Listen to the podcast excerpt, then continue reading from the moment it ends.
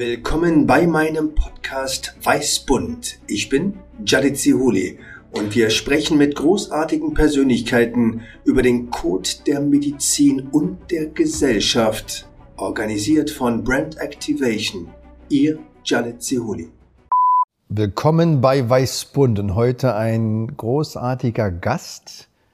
Und verzeih mir, dass ich dich beim letzten Mal nicht beim Namen ansprechen konnte, weil ich leider nicht so bewandert bin in der aktuellen Szene. Heute bei Weißbund, Cool Savas. Herzlich willkommen. Ich grüße dich. Hallo, danke für die Einladung. Ich habe dir erstmal was mitgebracht. Erstmal einen Wimpel. Ja, von der Charité. Von der Charité. Kann ich an mein Bonanza-Rad dann machen. Genau. Fährst du Bonanza? Nee, ich, aber vielleicht hole ich mir mal eins. Allein schon wegen die Wimpel. Dankeschön, geil. So, dann wollte ich dir nochmal danken, dass du äh, uns bei der Deutschen Stiftung für Eierstockkrebs und auch in der Charité Mayo Konferenz unterstützt hast. Nicht dafür. Und hier eine kleine Zeitschrift, da bist du mit deinem ja? äh, großartigen Charme abgebildet. Und da du eben sehr gerne äh, unterwegs bist, hast du noch von uns eine kleine Aufmerksamkeit. Eine Charité-Flasche. Eine Charité-Flasche. Nice, danke schön. Als kleine Vielen Dank. Aufmerksamkeit. Danke sehr. Erinnerst du dich noch, als wir uns getroffen haben? Das erste Mal, ja, bei dir im Büro. Ich fand's witzig. Ich fand das sehr lustig und äh, das kommt auch, weil du hast ja jetzt schon ein paar Mal gesagt, ja, sorry, dass ich nicht wusste, wer du bist, aber das ist ja auch nichts Neues für mich, so, ne? Das ist, äh, ich finde das auch gar nicht schlimm. Ich laufe ja auch nicht durch die Welt und denke, oh, die müssen mich alle kennen. Ja. Nee, ich fand es einfach großartig, weil ich aus Interesse immer frage, was Menschen so machen. Mhm. Und, ähm, und ich hatte dich gefragt, äh, ja, was machst du? Und du antwortest. Musik. genau. Und da ist immer gleich mein Automatismus, dass ich frage, ob man davon leben kann. Ja. Brotlose Kunst, genau. Ja, nicht unter diesem Aspekt, sondern ich denke immer, wenn jemand das hauptberuflich macht, dann muss er gut sein. Und sich durchgebissen haben. Weil das ist wie beim Fußball. Fußball spielen tun eine Menge. Aber davon leben ist noch noch mal eine andere Nummer. Ja, stimmt. Und deswegen finde ich das äh, so großartig. Und ich denke, egal wie renommiert man ist, man braucht immer eine Demut. Und die hattest du mir von, von Anfang an auch mitgeteilt, dass du gar keine Allüren hattest. Und deswegen ich da wirklich froh bin über unsere Begegnung. Mhm. Und du hast ja dann deinen Oberarzt, glaube ich, war das, ne? Hast du gerufen? Das war ziemlich geil. Das war dann so wie im Film so, weil der, ich musste nichts sagen, der hat mich dann voll gepusht. Genau, den hatte ich gerufen, den Klaus Pietzner, ein ganz äh, berühmter ehemaliger Balletttänzer und der sich aber in der Musikszene richtig auskennt und ein echter Berliner ist. Und dann rief ich den Klaus und er kam mir angerannt, dachte irgendwie wieder Spezialauftrag innerhalb der nächsten fünf Minuten irgendjemand wieder retten. Ja, du hast ja nur das Telefon. Klaus, komm ganz schnell. Und dann aufgelegt. Und der dachte, er muss jemanden wiederbeleben. Meint er ja auch. Was ist passiert? Ja, weil ich, wer ist das? Und dann sagt er, weiß ich nicht. Und als du dann aber die Maske abgenommen hattest für den Moment, war er ganz, und meinte, ja, das ist eine ganz große Nummer, Chef. Das ist eine ganz große Nummer. Ja. Wie kamst du zur Musik? Relativ zufällig, so ziemlich random. Ich habe mit 14 habe ich meine Tante, die hat damals in San Francisco gelebt, habe ich dort besucht, äh, weil ich schon auch so an Hip Hop, ne, an Graffiti, Breakdance, Rap schon auch interessiert war und dachte, ja, in Amerika, das ist, das ist gut für mich, wenn ich da hingehe und mir das mal reinziehe. Und habe dann dort mit ihr tatsächlich ähm, meinen ersten Part so geschrieben. Und damals war LL Cool J, gab es da, äh, der war sehr berühmt zu dem Zeitpunkt und äh, der hatte einen Song I Need Love, hieß der. Und dann habe ich auch so einen so einen, äh, so einen Liebestext geschrieben auf Englisch. Und den habe ich dann so ein Jahr lang oder so immer meinen Kumpels so auch mal vorgerappt, ne? wenn die gesagt haben, Sorge, rap mal was oder so. ne? Und habe dann einen Kollegen getroffen, der dann meinte, ja, ich kenne jemanden, der macht auch Musik, vielleicht, äh, vielleicht kommt ihr mal zusammen, vielleicht wird da ja was draus.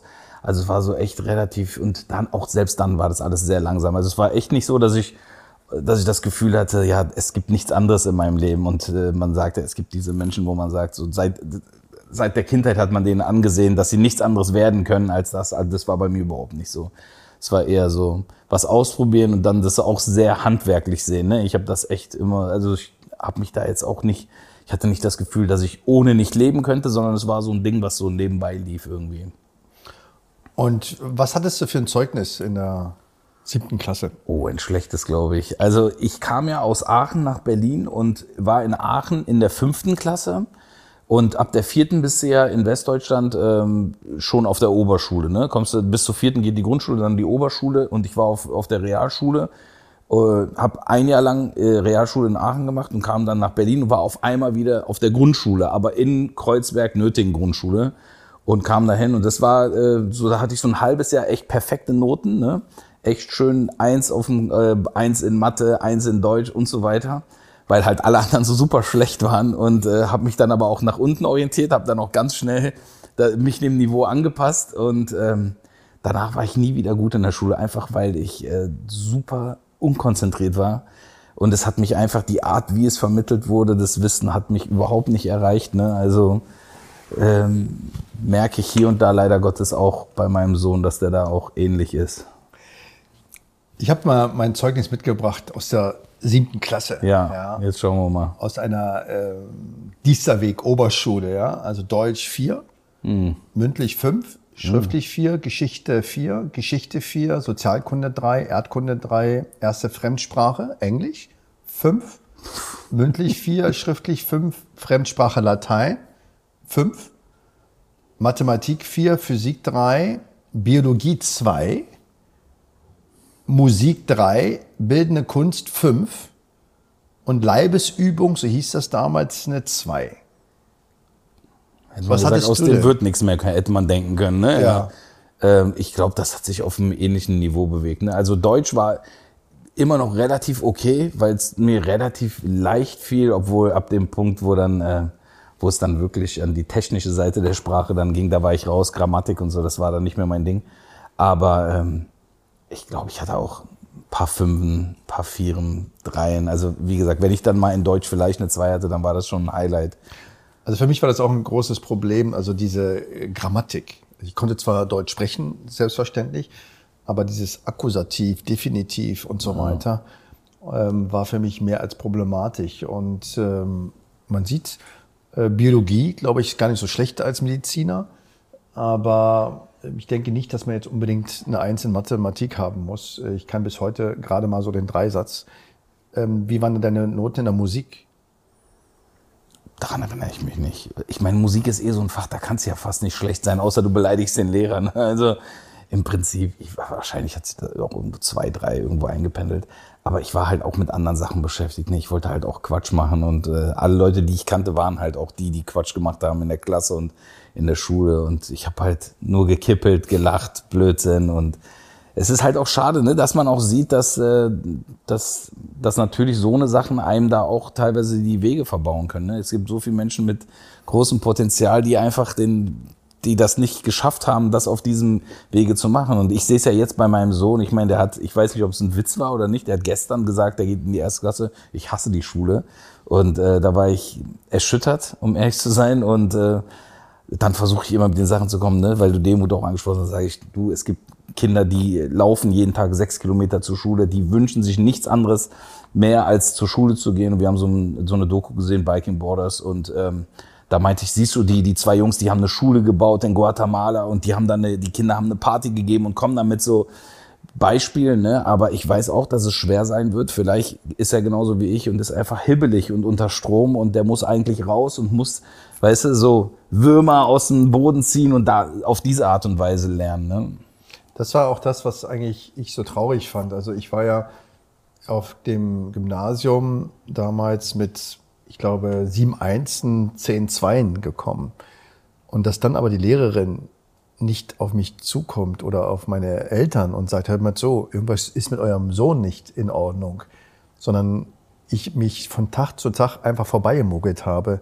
Mhm. Und ich kann, erinnere mich noch in diesen Lateinarbeiten, das war für mich Drama, diese 45 Minuten, weil ich wusste ja nichts aufzuschreiben. Aber ich hatte auch niemanden, mit dem ich darüber reden konnte. Mhm. Und ich denke, das ist auch so normal eine Aufgabe, die man ernst nehmen muss und diese Liebe zum Lernen. Ich glaube, das ist das. Ja, aber wie macht man das? Wie erklärt man das dem Kind? Oder wie machst du das bei deinen Kindern, ist die Frage. Ja, ich denke, was, glaube ich, wichtig ist, dass man erstmal Zutrauen hat und sagt, okay, es ist schön, was Neues zu lernen, aber wie du sagst, man muss das lebendig machen. Also es ist häufig einfacher, in den Zoo zu gehen und dann an Tier zu lernen, als in so, so einem toten Buch vielleicht. Ja. Und man muss, glaube ich, auch verstehen, zu erkennen, was ist man für ein Typ? Ist man so ein Visueller? Ist man eher so ein Anfasser? Oder ist das ein, ein auditiver Mensch? Da gibt's ja verschiedene Prägungen. Und das auch zu nutzen. Weil am Ende des Tages lernen wir alle weiter und an Vorbildern. Und dass man auch wegkommt von dieser Angst, du musst perfekt sein. Wir sind alle nicht perfekt, weder im Kindesalter noch im großen Alter. Und deswegen bin ich da ganz stolz, wenn ich dieses Zeugnis an der Wand habe und mir auch wieder Demut gibt und sagt, okay, aber wenn jemand Biologie eine 2 hat, in Kunst eine 5 und in Latein eine 5, da muss ja irgendwas sein. Es ist ein Code, den man vielleicht nicht gleich erkennt, aber ein Code, mit dem man vielleicht weitermachen kann. Und ich denke, dieses Zutrauen, ja. Ähm, Ich kann mir auch gut vorstellen, als du angefangen hast, Musik zu machen, dass auch deine Eltern nicht gleich gesagt haben, oh, Film war großartig. Absolut nicht. Ich habe ja meine Tischlerlehre dann auch für die Musik abgebrochen und da muss ich sagen, da war dann eine Person, das war mein Tischlermeister, der Dieter. Damals, der hat mir im zweiten Lehrjahr gesagt, du, ich glaube, das ist nicht dein Ding, ich glaube, Musik ist dein Ding, probier das doch. Und das fand ich damals schon total verrückt, weil, dass er das gesagt hat, weil erstens, weil meine Eltern das nie gesagt haben und äh, zweitens, weil ich selber daran gar nicht geglaubt habe, dass das mein Ding sein könnte. Ne? Ich dachte mir so, ja, das ist mein Hobby. Ich finde das cool, weil ich Hip-Hop liebe, weil ich die Hip-Hop-Kultur liebe und das ist ein Teil davon. Aber ähm, auch später haben wir uns dann immer wieder mal getroffen. Der ist zu Konzerten auch gekommen, lebt in Freiburg und ähm, der ist mir immer wieder über den Weg gelaufen. Ich bin ihm bis heute immer noch so dankbar, dass er das gemacht hat, weil äh, meine Eltern, die fanden das natürlich katastrophal. Ne? Das war dann schon die zweite Ausbildung, die ich abgebrochen habe. Ich habe Technischer Zeichner probiert und Tischler halt. Und äh, damit konnten die nichts anfangen. Ne? Also die dachten auch, die, ich werd, die dachten, du wirst, du wirst ein Penner. Du landest auf der Straße ohne alles. Und wie kam das aber, dass du überhaupt Tischler würdest? Also ich wäre nie auf die Idee gekommen, Tischler Aus der zu werden. Verzweiflung heraus. Das ist halt so, ja, was willst du denn werden? Und wenn du gar nicht, gar nicht weiter weißt, dann nimmst du das, von dem du glaubst, dass es dein Ding sein könnte, aber was halt, halt überhaupt nicht dein Ding ist. Ne? Ich finde das sowieso so schwer, dass man so früh auch Kinder und Jugendliche fragt, ja, jetzt musst du aber eine Entscheidung treffen. Ja. Ne? Es ist, also wahrscheinlich muss man das ganze Konzept überdenken, ne? das, das Schulkonzept und alles, was dazu gehört. Ich hatte so eine ähnliche Erfahrung. Ich erinnere mich noch, ähm, ich war auch pubertär, hatte echt auch Ärger mit meinen Eltern. Alle meine Freunde konnten immer Party machen. Ich musste aber schon um neun oder um zehn nach Haus. Ähm, Die, meine Freunde hatten alle Taschengeld. Ich habe nie Taschengeld. Ich kenne das gar nicht. Sondern wir haben versucht, über Gullis äh, die verlorenen Gelder Ja. zu sammeln. Und äh, habe auch da die ein oder andere äh, Brieftasche auch mal ausgeraubt äh, in meiner Familie, ehrlicherweise. Ähm, und alle wollten immer, was wirst du, was soll es dir nur werden? Und dann hatte ich dieses Buch von diesem Berufsinformationszentrum, habe ich einfach mal so gedreht und habe mir einfach den kompliziertesten Namen rausgenommen und habe gesagt, ich will Energieanlagenelektroniker werden. Und dann waren die alle ruhig. Ich will Energieanlagenelektroniker werden. Ich weiß nicht mal, wie Plus und Minus funktioniert in der Physik, aber dann war erstmal Ruhe. Ja. Und äh, so ähnlich ist das Aber haben die dann nicht auch verlangt, dass du da auch in die Richtung auch mal was machst dann? Ja, aber das war auch so. Mein Vater meinte, ja, mach einfach irgendwas. Und äh, meine Geschwister und meine Mutter wollten aber unbedingt, dass ich dann doch wieder zur Schule gehe. Und ähm, ich bin ihnen auch extrem dankbar, aber ähm, ohne dieses Zutrauen meiner Eltern wäre ich wahrscheinlich nie an der Medizin geblieben. Ich hatte das schon immer so interessiert, aber man braucht eben diese Reflexion, weil man verliert eben die Orientierung, wie du sagst. Deswegen ist das ganz schön, wenn von außen, auch wenn es nicht rund läuft, man irgendwie zu einem steht und sagt, ja, versuch's doch einfach. Und wenn man jung ist, wann sollte man denn Fehler machen? Wenn Ja. man 98 ist? Ja. Und deswegen, das, diese Kraft, das ist ja Resilienz, nennt man, ja. Glaubst du denn, dass, Mediz, dass Musik heilsam oder Heilung geben kann? Oder hast du dir mal da Gedanken gemacht? Also ich glaube, ich glaube natürlich, dass das immer mit der jeweiligen Person, auf die das trifft, ne, zu tun hat. Ne? Der, es gibt Menschen, die, die überbewerten das vielleicht nach meinem Gefühl oder nach, nach dem, wo ich das so einordne. Und ich finde das dann unverhältnismäßig. Also für mich, es war jetzt schon so in meiner Jugend, dass es mir schon was gegeben hat und mich euphorisiert hat. es war jetzt aber nicht so, dass ich dachte, oh ja, da, da ist der eine Mensch, der mich versteht. Oder wenn ich dann auch Leute sehe, es gibt ja auch ab und zu auf dem Konzert Leute, was ich auch sehr zu schätzen weiß, dann laufen die Tränen oder so, ne, weil du da, weil, oder die schreiben mir dann, ja, das und das, was du da gesagt hast, das hat mir weiter, sehr weitergeholfen und mh, mm, ich respektiere das, aber ich weiß nicht, ob ich jetzt im Allgemeinen sagen würde. Ich glaube einfach, dass es, es muss einem klar sein, dass es ganz normal zum Menschen dazugehört, wie jedes Grundbedürfnis, wie Essen, Trinken, Liebe, Sex und so weiter. Und da, dazu gehört einfach auch die Musik, ähm, weil es ja schon irgendwie eine Resonanz erzeugt und Schwingungen erzeugt, auch in einem, aber weiß nicht, ob es wirklich, ich glaube, es ist so ein Zusammenspiel an vielen Sachen. Ne? Und du machst das ja jetzt auf einer sehr professionellen Weise. Aber glaubst du, dass das dir immer noch selber etwas gibt, dass das deine Gesundheit stabilisiert? Man sagt ja, dass Gesundheit soziales, körperliches und geistiges, psychisches Wohlbefinden ist. Das ist so mhm. die Definition von Gesundheit.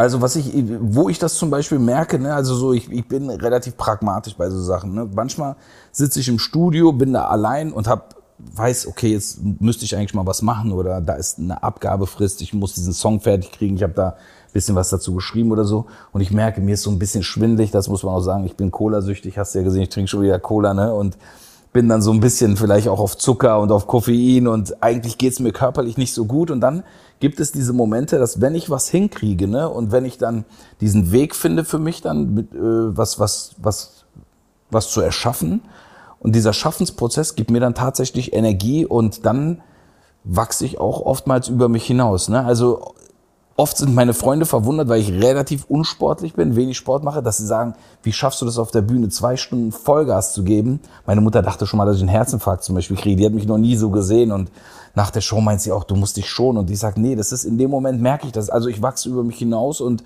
das gibt mir schon Energie. Also das, das äh, verändert mich schon. Insofern hat es auf mich schon auch eine, eine heilende Wirkung. Ne? Und ich glaube, das ist dann auch vielleicht ähnlich wie diese Gesänge, ne? auch die religiösen Gesänge, wo Leute im Kreis laufen ne? und, und gemeinsam was singen und ähm, da passiert schon irgendetwas.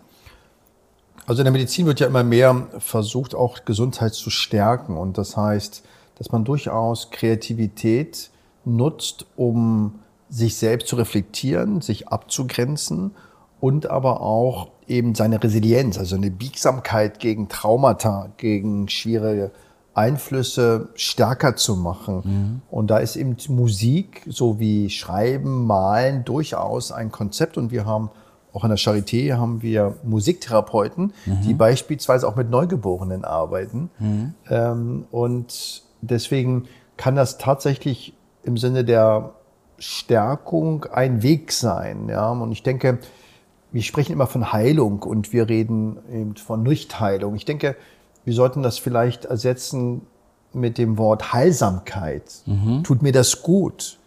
Und manchmal sucht man so auch nach Themen wie Lebensenergie dominierenden Quellen. Was gibt dir den Kick fürs Leben? Mhm. Was macht dich lebendig? Was hält dich lebendig? Und das kann die Musik sein, das kann auch ähm, jegliche Art von Kunst sein die einem dabei hilft, auch wieder Selbstbewusstsein zu kriegen. Und das ist ja das, wenn Krankheiten auftreten, dass man auch enttäuscht ist, dass man hat nichts gemerkt und man ist so dahin gelegt. Ärzte sagen, was gut und was schlecht ist, was man machen muss, wann nicht, zu welchem Termin ich gehe und was nicht, diese Hilflosigkeit. Und deswegen mhm. finde ich das so wichtig, dass man eben auch innerhalb der Medizin schaut, was außerhalb der Medizin hilft. Ja, also ich habe auch, während du jetzt gesprochen hast, habe ich auch weiter über diese Frage, die du gestellt hast, nachgedacht.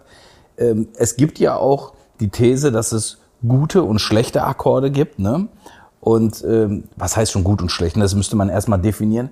Aber doch, ich glaube schon, dass es sein kann, ja. dass bestimmte Akkorde allein schon durch die dadurch, dass die Intensität von gewissen Emotionen einfach gesteigert wird ne, und Leute eher dann loslassen können, vielleicht sogar, weil du gesagt hast, Traumata, vielleicht sich auch öffnen können, was in einem Gespräch vielleicht nicht möglich gewesen wäre, sondern das über die Musik dann auch als Vehikel dann die Musik nutzen können. Insofern kann das schon sein. Ne? Und ich glaube einfach aber auch wirklich im Gesamtheitlichen, dass man sagt, zum Beispiel sauberes Essen gibt dir ja auch ein Gefühl, ne? Mhm. Eine saubere Beziehung im Sinne von ein, ein schöner sozialer Kontakt zu einem Menschen, der, der, der dir gegenüber offen ist und liebevoll ist. Ähm, und auch Ärzte, ne? Also ich war ja auch schon häufig bei Ärzten und äh, meine Frau ist immer wieder mal bei Ärzten und wir merken das ja auch, wenn, wenn da ein Arzt ist, der mit dir spricht, der sich Zeit für dich nimmt, ist auch das, das Behandlungsergebnis, glaube ich mir einzubilden, dass es doch auch oftmals ein positiveres ist, als äh, wenn man so, okay, zack, ja gut, hier, fertig, tschüss. Ja, das glaube ich auch. Da gibt es ja komplizierte Worte wie Psychoneuroimmunologie, aber dass die soziale Interaktion ähm, prognostisch von Bedeutung ist. Und ich habe das mal gelesen, da gab es mal einen Versuch mit Kürbissen. Und da hat man eben die Kürbisse mit Musik beschallt. Mhm. Und jetzt, das war nicht Cool Savas Musik, glaube ich, nee, aber die haben Rockmusik zum Beispiel platziert und haben dann geschaut, wie die Kürbisse sich weiterentwickeln. Mhm. Und da war das wohl so, dass die Kürbisse sich dann von diesen Boxen weiter verpflanzt haben. das war denen zu wild. Dann haben die so klassisch, so Mozart. Und bei Mozart waren die schon in der Nähe. Und dann haben die indische Musik platziert ohne jetzt zu verstehen, was das genau ist. Und da war angeblich die Box umschlungen. Hm. Also, dass eben tatsächlich die Akkorde auch etwas machen mit ja. uns als Lebewesen. Und ich kann mir das gut vorstellen, dass das. Diesen Versuch gibt es ja auch mit Wasser. Dass man Wasser auch beschallt mit Worten, mit bestimmten Worten, die negativ oder positiv behaftet sind und halt auch mit Musik. Ja, ja. Da fällt mir eine, eine schöne Geschichte an. Ich habe mal eine großartige Person kennengelernt, die Schwester Pietra wusste ich auch nicht, im Kloster heißt immer, die Schwester hat die immer nur einen Namen. Also es gibt dann nur eine Schwester Maria, eine Schwester Pietra. Mhm. Und wenn die Pietra heißen würde, müsste die einen anderen Namen haben. Okay. Und da war ich mal in einem Kloster, in einem Franziskanerkloster in der Nähe von Ulm in Sießen und habe eine großartige Künstlerin kennengelernt, die eben seit über 30 Jahren den Tropfen studiert. Und zwar war die früher eine medizinische technische Assistentin und hat so eine ähm, ein Instrument gebaut, wo es ein Rohr mit einem Faden gibt. Und dann hat sie mit jeglichem Wasser dieser Welt den Tropfen auf ein Pergamentpapier fallen lassen. Und dann hat sie aus diesem Bild weitere Bilder gemacht. Und jedes Wasser hat ein anderes Bild gemacht. Und dann sagte ich zu ihr, Schwester Pietra, ich hätte für sie ein ganz besonderes Wasser. Und meint sie ja welches? meine ich das, wo meine Mutter geboren ist, in den Bergen Marokkos. Meine Mutter war ja gestorben und ähm, dann meint sie, hat sie noch nie gemacht. Sie hatte noch nie ein derartiges Wasser. Und dann habe ich ihr das Wasser gebracht von den Ursprung meiner Mutter aus den Bergen, aus dem Riffgebirge. Und dann hat sie, habe ich alle paar Wochen angerufen, wann ist denn das Bild fertig? Und sie sagte, Herr Professor, das tropft noch. Und dann meinte ich, ja, wann ist denn der letzte Tropfen? Meint sie, das kann sie nicht sagen, das zieht sich. Sie hat so ein Wasser noch nie erlebt. Und dann hat das fast ein halbes Jahr gedauert. Und jetzt habe ich das Bild zu Hause. In einem Karton, in einem ähm, ja, Bilderrahmen. Und das Bild verändert sich immer weiter. Und das ist mit den ist Tropfen. Und es sind so Ringe, die also unglaubliche Geschichten erzählen. Und ich denke, das ist eben das, was die Elemente auch in sich tragen. Das vergessen wir. Ja. Ich habe fast 20 Jahre kein rotes Fleisch gegessen. Mhm. Und zwar deswegen, weil ich in einer Schlange war, in der Mensa. Und das dauerte in der ähm, Universität. Und dann habe ich mir irgendwann gesagt, das macht doch gar keinen Sinn. Ich warte hier, vergeude meine Zeit und das Essen ist auch so schlecht. Und habe dann von heute auf morgen entschieden, ich esse kein Fleisch mehr, rotes okay. Fleisch mehr. Und habe dann nahezu 20 Jahre nur noch Fisch gegessen und ab und zu mal Geflügel, aber kein rotes Fleisch weil ich auch noch eine Vorlesung gehört habe, dass das nicht gesund ist und Darmkrebs und so weiter mhm. verursachen sollte. Und habe nach 20 Jahren dann das Ritual durchbrochen. Und zwar auf dem Jamal Ifna, dem Platz der Hengten. Ich weiß nicht, ob du schon mal in Marrakesch warst. Nein. Da musst du hin. Das ist also gerade auch aus deiner musikalischen Erfahrung heraus. Das ist ein großartiger Platz, der über 3000 Jahre alt ist, der sich jeden Tag neu erfindet und von Märchenerzähler über Musiker, über Geschichtenerzähler, über ähm, Schlangenbeschwörer sich alle Menschen treffen wie in so einem Gauklerfest. Und dort saß ich mit meinem Bruder und sah auf die Merguez, diese Lammwürste. Ja, diese Lamm, die mit sehr starkem Gewürz. Und dann saß ich da und dann sagte ich, es gibt wohl keinen besseren Ort dieser Welt, ein Ritual zu durchsprechen und habe dann nach 20 Jahren wieder zum ersten Mal Lamm gegessen. Und wie war das? Das war großartig. Und seitdem esse ich auch nur noch Lamm. Und zwar vier Tage die Woche. Das nächste Ritual, das eine wurde durch das andere ersetzt. Ja, weil ich habe ein Problem mit der Dosis. Also ich bin jemand, der, wenn ich dann entscheide, etwas zu machen, ziehe ich das durch. Und zwar nicht, weil mir irgendeine höhere Stimme das erzählt, sondern weil ich davon überzeugt bin. Ja. Und ähm, ich habe ähm, gehört vom Hören sagen, das ist ein Wort, was ich auch erst seit vielleicht 20 Jahren kenne, das Wort Hören sagen, dass du auch kein Fleisch isst. Ja, seit über 20 Jahren auch. Warum nicht? Und wie kam das? Also Das- Rapper und ja. Vegetarier, es klingt erstmal nicht so stereotypisch. Es kam so, in Kreuzberg kannte ich ja keine einzige Person, die aufs Gymnasium gegangen ist. Und ich bin dann einmal mit meinem Kollegen Tamer damals, er hat gesagt, ey, ich habe ein paar Mädels kennengelernt, die eine hat sturmfrei, lass mal da hingehen am Neulendorfplatz.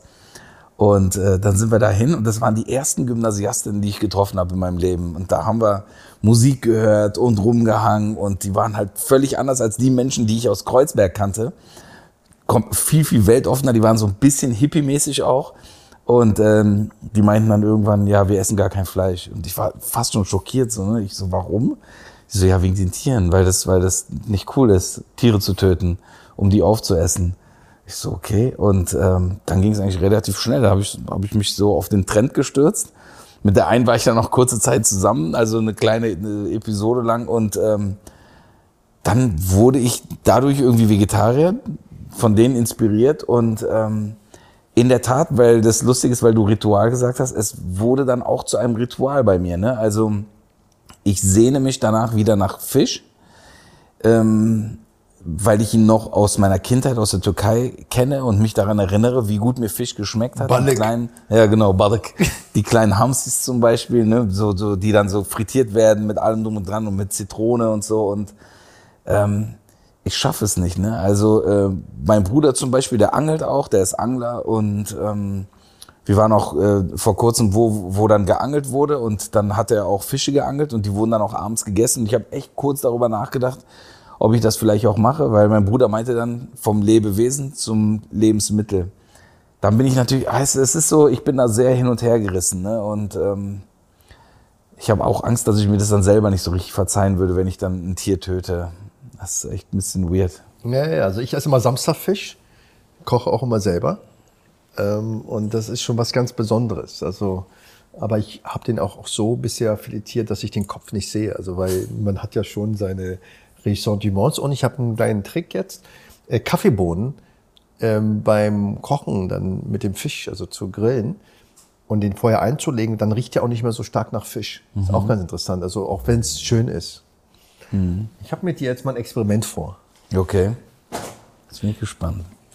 Und zwar, Jetzt muss ich rotes Fleisch essen. nee, nee, nee. Also ich, ich erzähle jetzt eine kleine Geschichte. Und zwar, ich habe eine Studie gemacht. Oh, ich habe eine Studie gemacht und habe Frauen untersucht nach Krebstherapien, ob sie äh, riechen können und schmecken können. Und wir haben gemerkt, dass bis zu 20 Prozent der Frauen nach einer Chemotherapie nicht mehr riechen können. Okay. Und deswegen ähm, haben wir das dann analysiert und ich bin gerade dabei, eine Riech- und Geschmacksschule zu gründen, um Menschen wieder die Achtsamkeit zu geben. Ja, weil das, denke ich, wichtig ist. Also ich äh, mag ganz bestimmte, äh, liebe bestimmte Gerüche. Was ist dein Lieblingsduft? Was magst du? Ähm, also ich muss dazu sagen, ich glaube, ich habe eine sehr feine Nase. Meine Frau darf kein Parfüm benutzen, quasi, weil ich es unerträglich dann finde, mit ihr im Auto zu sitzen und nicht, weil sie sich vollspült, sondern weil ich die äh, so Parfümgerüche einfach nicht ab kann. Es gibt ganz wenige, die ich mag. Ähm, ich krieg da Kopfschmerzen von.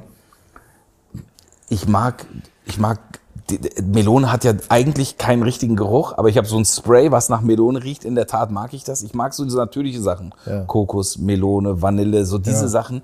Es gibt so Blumen, die liebt meine Frau und die hasse ich über alles. Lilien, das ist für mich das Schlimmste, was es gibt.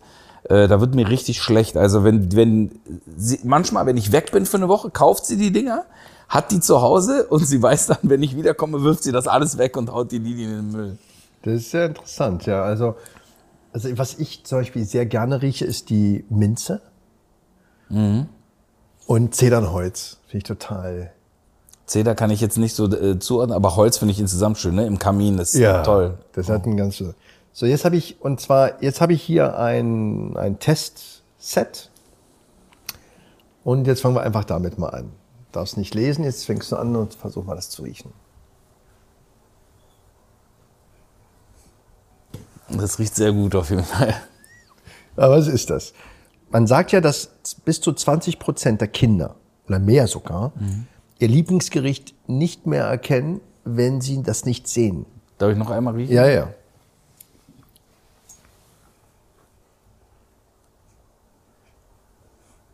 Aber es ist jetzt, ist es ein Essen?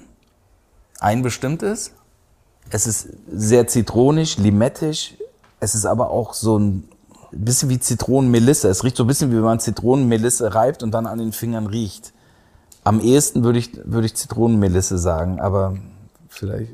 Gut, wir machen erstmal nochmal, ich komme gleich dazu, Okay. damit du dich auch äh, gut, so, dann machen wir das hier mal. Ja, okay. Ja, das ist, ähm, wie heißt es? Zimt. Sehr gut. Klar. Sehr gut. Also, das ist schon mal was. Aber man sagt ja all- allgemein, dass Männer nicht so gut riechen können, ja? Und, aber das äh, sieht schon sehr gut aus. Jetzt nehmen wir mal, ja, es gibt sogar, weil jetzt machen wir mal was Lockeres. Und zwar die 26. Ich muss erstmal hier nur finden. Da ist sie. Das ist das. Riech mal das. Ja.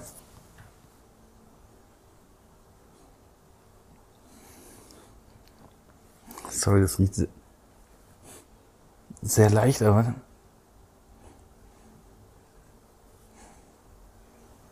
Es hat paar Sachen. Da ist so ein bisschen Tabak und ein bisschen Alkohol. Aber schön, ne? Das ist Zedernholz. Okay. Aber ein schöner Geruch, ne? Aber es riecht so ein bisschen tabakig leicht. Ja, ja, genau. Das aber ist es hat sehr mild gerochen. Das Sehr war mild. wirklich schwer. So, jetzt nochmal, jetzt kommt das erste wieder. Mann, ich kenne das. Schon mal gehört? Das ist ganz. ja, ich, ich kenne das 100 Prozent. Das ist das Erste. Jetzt würde ich nämlich von Zitronenmelisse weggehen. Irgendwie. Es riecht so ultra süß auch, aber warte mal. Ich weiß nicht warum, ich komme nicht drauf. Sagst du mir? ja. Was ist? Coca-Cola. Wow, und ich bin Cola süchtig und Wahnsinn. Ja, natürlich, jetzt wo du sagst, 100 Prozent, aber ich bin einfach nicht davon ausgegangen. Es war einfach, ich habe das zu, Aber du siehst, wie, wie Ja. schwer der Kopf ist. ja, Also, also, also, was man dir abnehmen kann, du magst diesen Geruch, du hast ja wirklich viel Zeit genommen, deswegen passt das auch zu deinem Geschmack. Aber äh, ich denke, dass das ganz viel auch mit dem Kopf zu tun hat. aber ja. Cola hat ja auch sehr viel Zitrone und, ja. und Limette drin. Ne? Ja, Also, das ist- ja. Und es ist aber auch wirklich ein schöner Geruch. ja. Das kann man also nicht meckern, ja. Also deswegen ähm, ist die Idee eben, dass wir eine Riech- und Geschmacksschule gründen, um einfach so die Achtsamkeit wiederzunehmen und dann sich auch zu überlegen, was macht das ein? Also wie wichtig. Und wir haben in der Klinik, ähm, hatte ich mal versucht, bei uns in der Chemoambulanz, ähm, einfach Minze von meinem Balkon dahin zu platzieren und habe dann aber gemerkt, das reicht nicht. Das riecht sehr kurzfristig nur nach Minze. Und habe dann jemanden gefunden, ähm, die auch in Berlin hier eine großartige Firma haben, die eben Erfahrung haben aus der Industrie, wie, warum ein Auto nach neu riecht.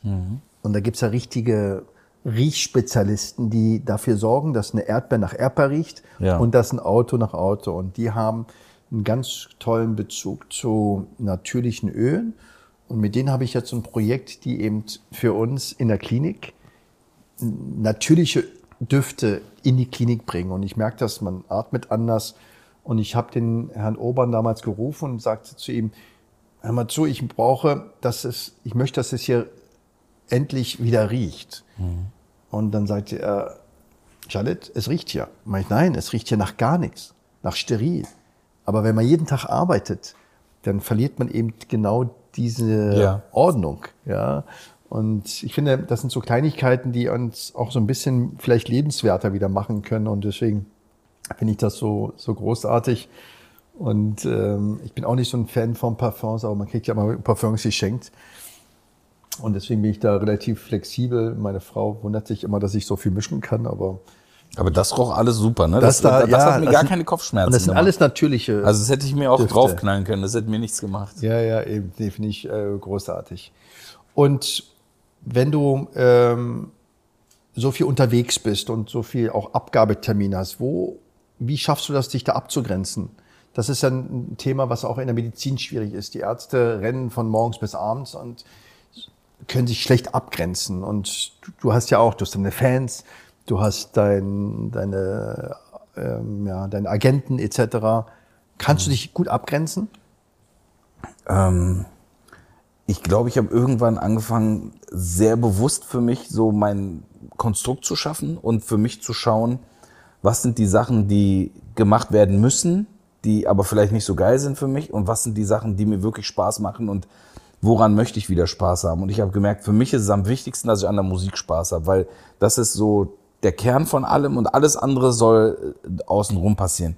Bis ich natürlich eine Familie gegründet habe, jetzt ist für mich klar, Familie ist der Kern von allem. Ne?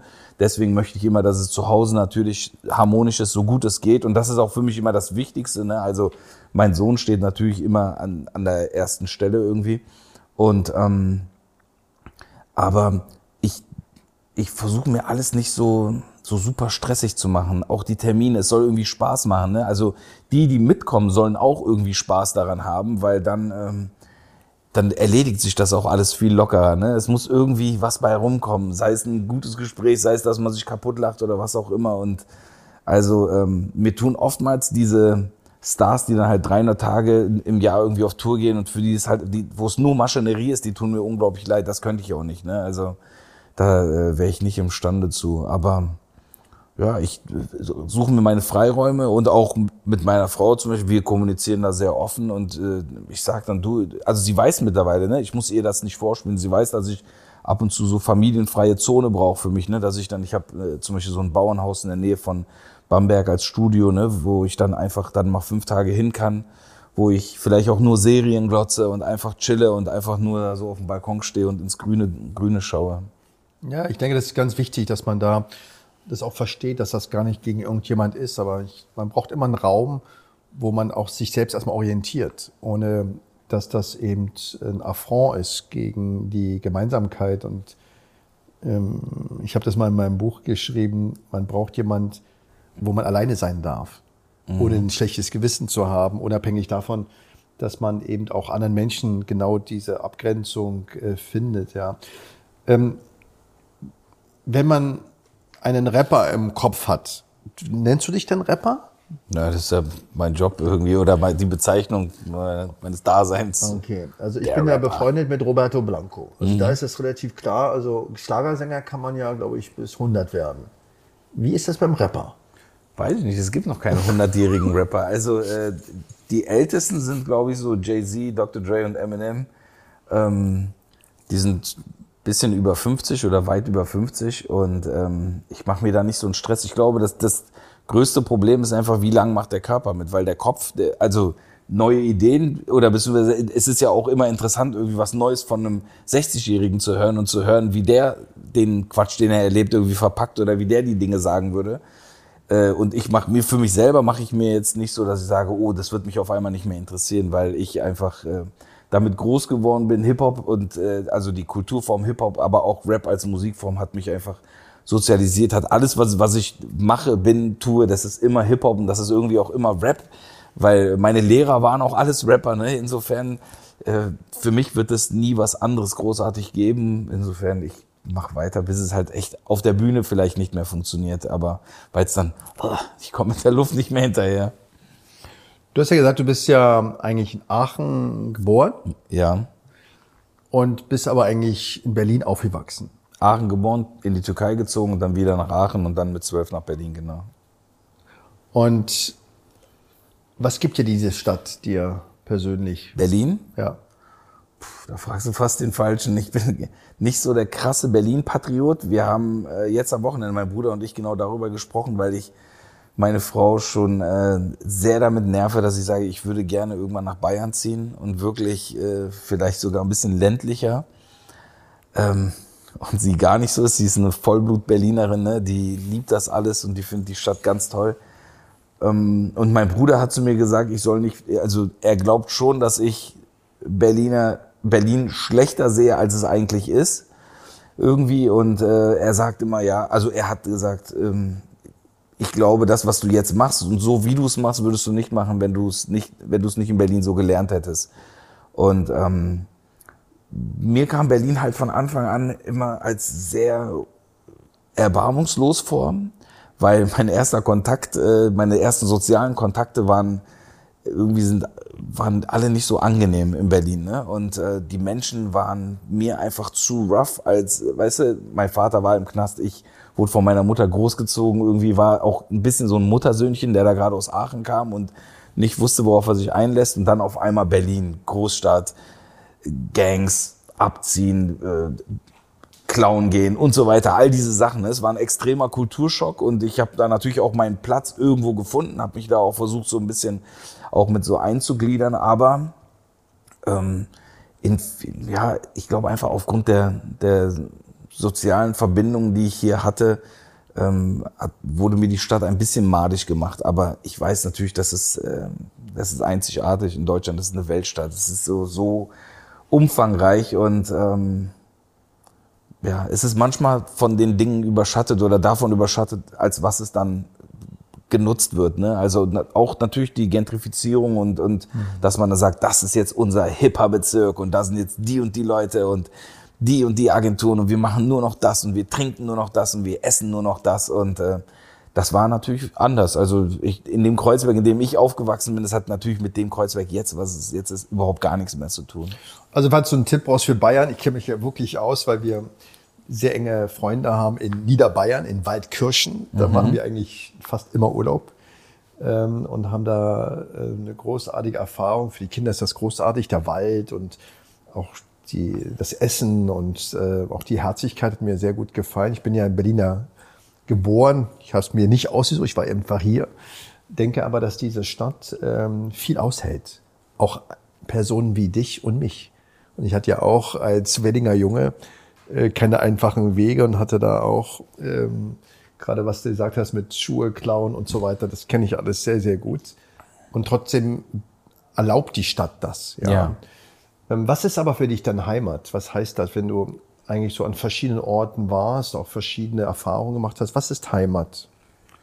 Äh, gute Frage, weil äh, wurde ich schon auch häufiger gefragt und die Antwort verändert sich auch manchmal. Es ist definitiv nicht so ein Ort, zu dem ich immer wieder zurückkehre. Ähm, es ist doch echt eher mehr ein Gefühl. Ne? Dadurch, dass wir auch aus der Türkei flüchten mussten, meine Mutter und ich, da wurde mir ja schon mal die Heimat genommen. Ne? Istanbul war meine Heimat und ähm, dann war ich in Aachen und ähm, dann wurde ich ja auch nicht gefragt, ob ich ja wegziehen will. Und insofern habe ich diese Heimat dann auch verloren und ähm,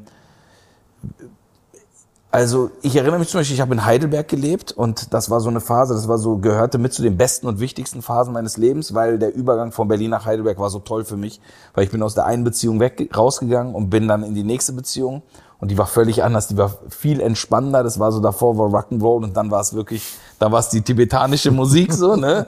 Und ich habe die Stadt umarmt quasi wie der Kürbis die Box und ähm, da war es schon so, wenn ich dann abends so mit dem Auto dann reingefahren bin, von der Autobahn nach Heidelberg rein, da hatte ich dieses Gefühl, was ich gar nicht so richtig kannte, dieses Heimatgefühl, hatte ich dann wieder mal in Paderborn auch, da habe ich auch anderthalb Jahre gelebt. Und dann habe ich eigentlich gemerkt, dass es nur darum geht, wo fühle ich mich wohl. Und ähm, zum Beispiel äh, meine Frau und ich, wir gehen in Österreich immer wieder in ein bestimmtes Hotel, wo wir uns wohlfühlen.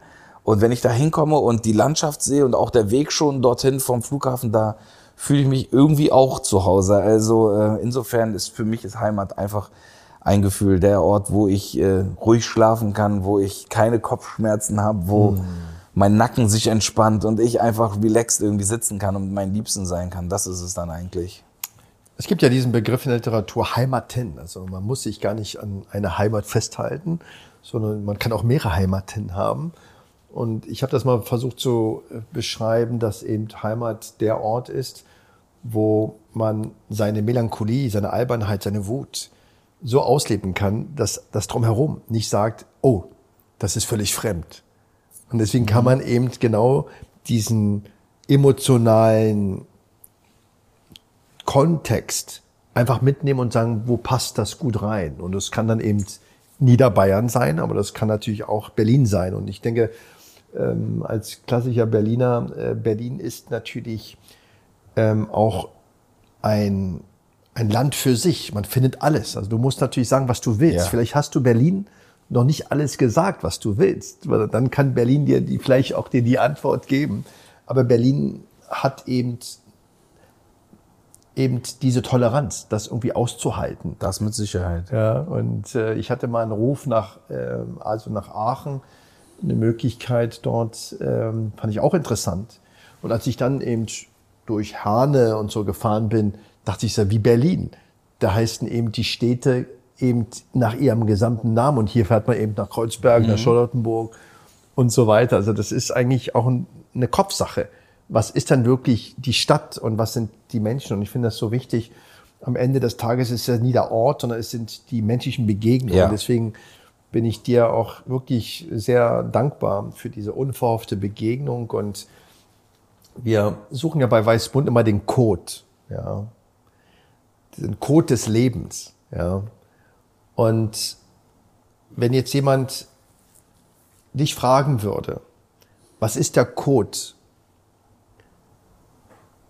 so erfolgreich zu sein, auch wenn du so viele Unebenheiten hattest, ohne dass wir jetzt wirklich definieren, was Erfolg ist. Ich habe da auch meine eigene Meinung. Aber was ist der Code? Ist das das Durchhalten? Ist das einfach sich dahin treiben? Oder ist das Disziplin? Was ist der Code?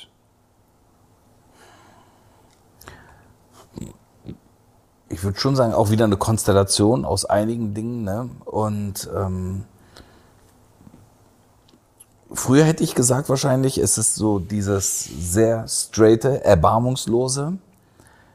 Mittlerweile würde ich das sogar hier und da wieder revidieren. Und ähm, also ich habe dir ja vorhin gesagt, dass ich das interessant finde, dass du so offen für die neuen Medien bist. So, ne? Und du hast gesagt, das ist für dich total selbstverständlich und so muss das sein. Und das ist zum Beispiel etwas, was bei mir jetzt auch stattgefunden hat, ne? dass ich mich Dingen gegenüber öffne und die nicht jetzt so tendenziell oder kategorisch verteufle oder, oder sage, das hat mit mir nichts zu tun, das passt nicht zu mir, sondern mir auch sage, okay, vielleicht lasse ich mich auch mal auf diese Sache ein. Ne? Ob es eine musikalische Sache ist, ob es irgendwas Marketingmäßiges, was auch immer, ob es auch ein Mensch ist, ne, der vielleicht auch oder eine Art zu arbeiten. Und ähm, deswegen würde ich sagen, jetzt hat mein Code sich geändert und ich würde schon denken, dass man bei dem, was man tut, man muss damit glücklich so schwer, aber irgendwie Freude, ne? Also dieses, wenn es wenn es gezwungen ist, dann ist das auch schwer. Wobei es gibt ja auch, äh, weißt du, ein Van Gogh war auch ein getriebener, gezwungener Künstler, der, der ja auch ähm,